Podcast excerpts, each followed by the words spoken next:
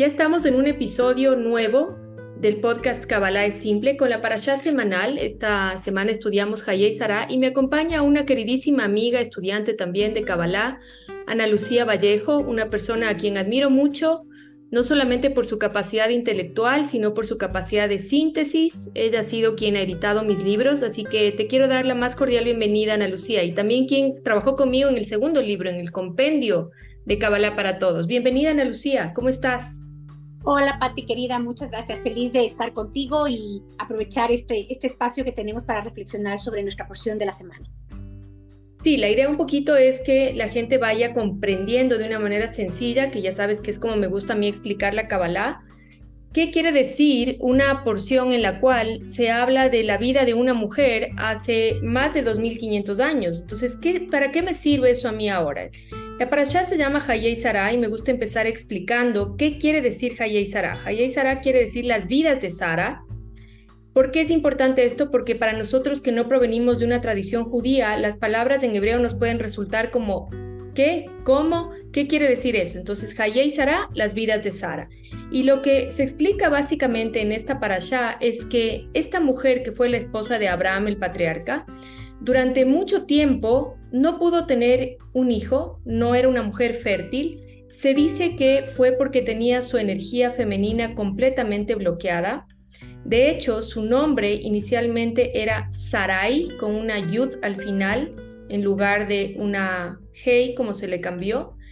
Y luego el creador opta por cambiarle de nombre Cambia la letra Yud por la letra Hei, sabiendo o entendiendo que la letra Yud es un principio masculino dentro del Aleph o el alfabeto hebreo. Es este puntito como una coma que aparece dentro del Yud Kei Bab Kei, por ejemplo. Y se sabe que es una letra con energía masculina. Y cuando el creador le cambia esa Yud por la letra Hei, que la letra Hei en cambio es la vasija en el tetragrama, es una letra energéticamente femenina, ella transforma completamente su energía masculina en femenina. Y a partir de ese momento es cuando ella puede concebir a este hijo que se llama Isaac. Pero ¿por qué es que se llama Isaac? Que tiene que ver con una raíz gemátrica asociada a la risa. Porque cuando reciben esta noticia, ella tenía 90 años y Abraham también era un anciano. Y lo que le causa a ella es risa. Esta risa de cómo va a ser posible que yo vaya a tener un hijo a esta edad. Luego de eso, vemos en la parashá que se dice que ella tuvo 127 años. ¿Por qué dicen 127 y no 127? ¿Acaso hay un error en la Torá? Y lo que nos explican nuestros sabios es que no hay ningún error en la Torá, sino que se divide la edad en la que ella, la edad que ella vivió, el tiempo que ella vivió en este plano terrenal, en tres partes. Voy a hacer solamente esta pequeña introducción, Analu, para que luego tú continúes con tu entendimiento de qué es lo que quiere decir todo esto.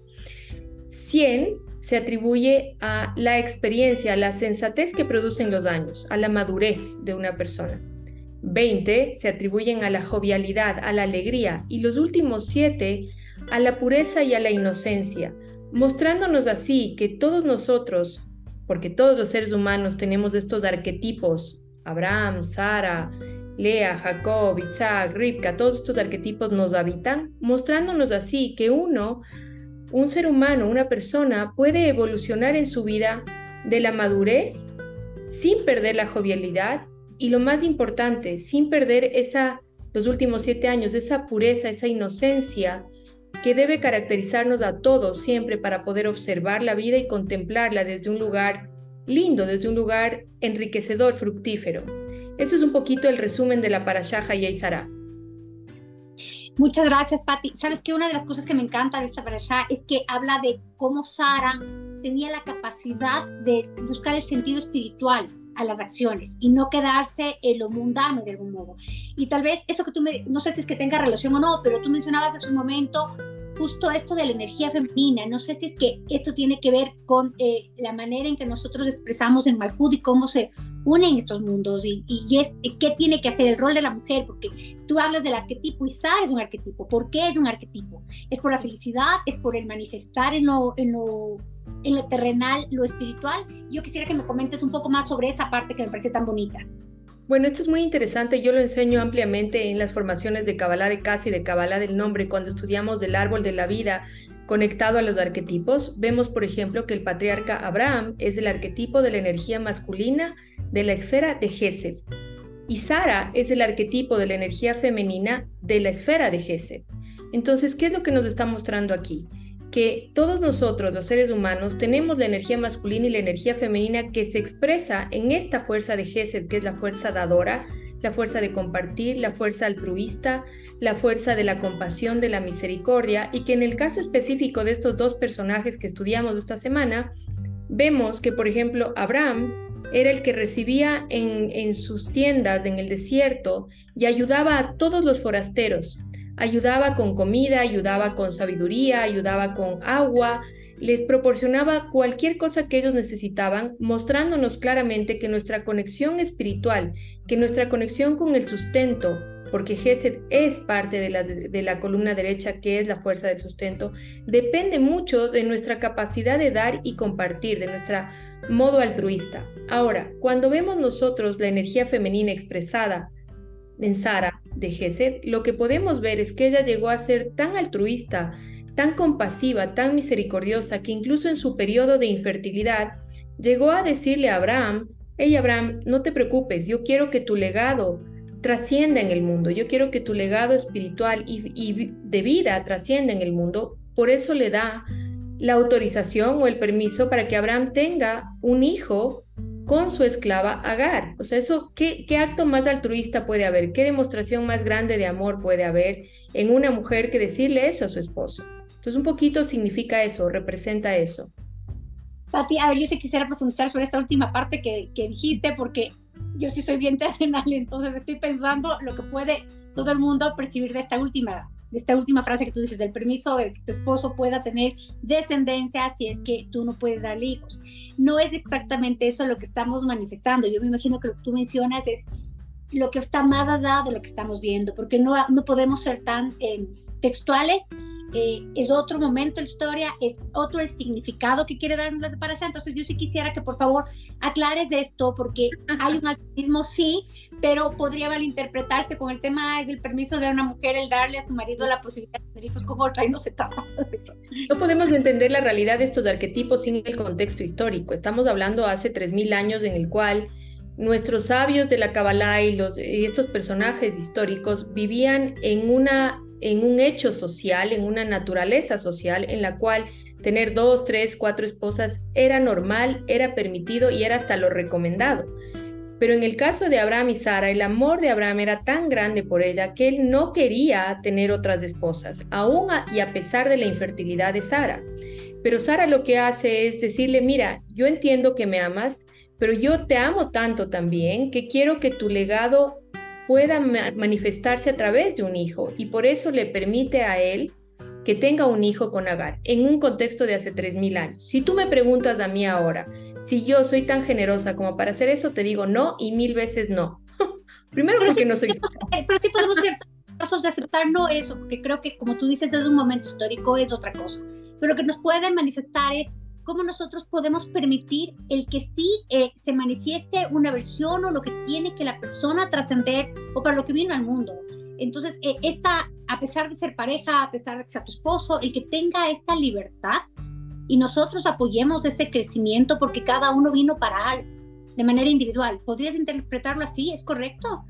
Por supuesto que sí. De hecho, yo conozco personas, casos en los cuales, si bien no ha habido esta autorización como tal, sí ha habido cierta permisividad porque lo que quieren es que tenga un hijo este esposo. Yo conozco hechos así de gente cercana a mí, ¿ok? Yo no voy a mencionar, obviamente, porque son cosas confidenciales y de pareja, pero en realidad lo que nos está mostrando aquí es que nosotros como mujeres tenemos que ampliar nuestro deseo de recibir, ¿sí? Porque la, la energía femenina es recibir para nutrir, acoger y transformar a un punto donde no necesariamente soy yo la vasija para recibir, acoger y transformar y nutrir la energía masculina.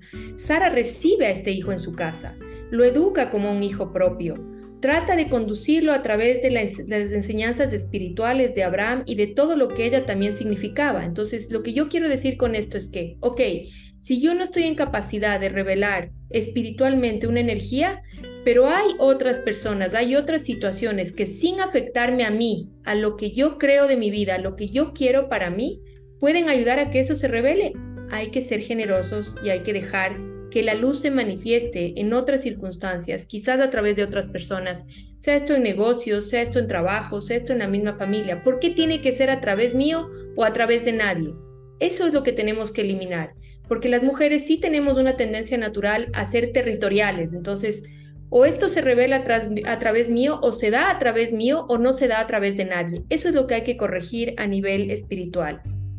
Muchas gracias, Patti. Ahora, hay otra parte de la parasha que me parece muy linda, que es cómo Sara nos enseña a ver lo, profundo, lo importante, lo espiritual, lo que trasciende y no quedarnos en lo superficial. Y ahora en este mundo que estamos viviendo, que es muy materialista, normalmente nos quedamos en la cara, en lo que vemos solamente en el aspecto físico o en cosas que son más eh, tangibles. Entonces, eh, sí quisiera que abordemos un poco de lo que es realmente importante, cómo hacer que se manifieste esta luz, esta generosidad que tú mencionas, pero también el valor espiritual. Bueno, el valor espiritual en este caso sería que yo estoy dispuesta a ceder, digamos, entre comillas, mi lugar con tal de que el legado espiritual, el legado personal, el legado familiar de alguien a quien admiro, a quien honro, se manifieste en este plano terrenal. Y muchas veces vemos, por ejemplo, en familias, ¿sí? Disputas internas entre hermanos, entre hijos, por ocupar un lugar de las cosas se van a, a trascender el legado de mi familia, por ejemplo, en empresas familiares a través mío, que soy el hijo mayor, o el que está preparado, o a través de nadie, o nadie más puede hacerlo. Entonces, en esos casos, por ejemplo, de negocios familiares, disputas familiares, hay que entender que lo más importante es el legado espiritual y no tanto a través de quién ocurre, que es la mayor enseñanza de Sara en este caso. Ahora, es bien importante recalcar que cuando Sara hace este ejercicio espiritual tan grande, tan generoso, tan enorme, no le sale del todo como ella esperaba. Entonces, hay otra enseñanza muy bonita aquí. ¿Por qué digo que no le sale del todo como ella esperaba? Porque la causa hasta la actualidad por la cual vemos el conflicto entre israelitas y palestinos es precisamente porque eh, Agar tuvo a Ismael, que es el padre de los árabes, ¿sí?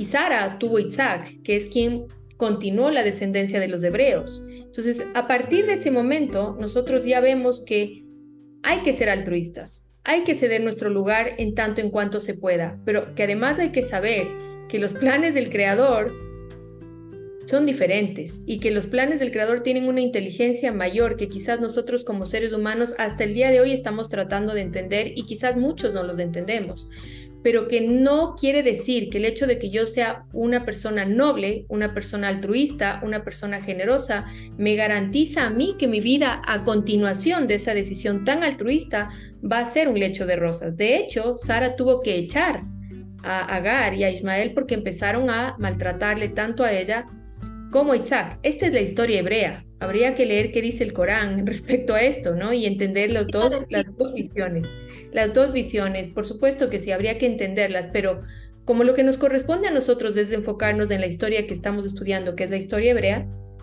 pues sí, ella ve que esta edición tan altruista a la final no le sale tan, no le da un fruto tan dulce como ella hubiera esperado.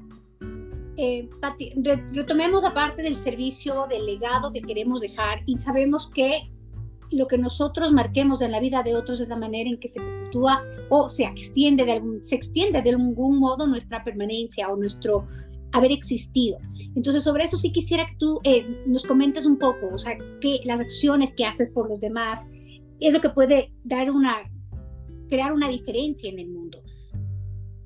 De hecho, lo único que nosotros nos llevamos de este plano terrenal de acuerdo a la cábala es las acciones que hacemos de compartir, porque ya vemos que lo que recibimos, sobre todo lo material, no podemos llevarnos. Entonces, lo único que realmente se constituye en una herencia, en un legado, en un patrimonio familiar, en un patrimonio que contribuye a la humanidad, es cuánto yo estoy dispuesto a hacer de manera desinteresada por los demás. Y este es quizás el mayor ejemplo de, Sara, porque en verdad fue desinteresado en el sentido del amor y que no le importó mucho o no midió las consecuencias de lo que iba a pasar a futuro.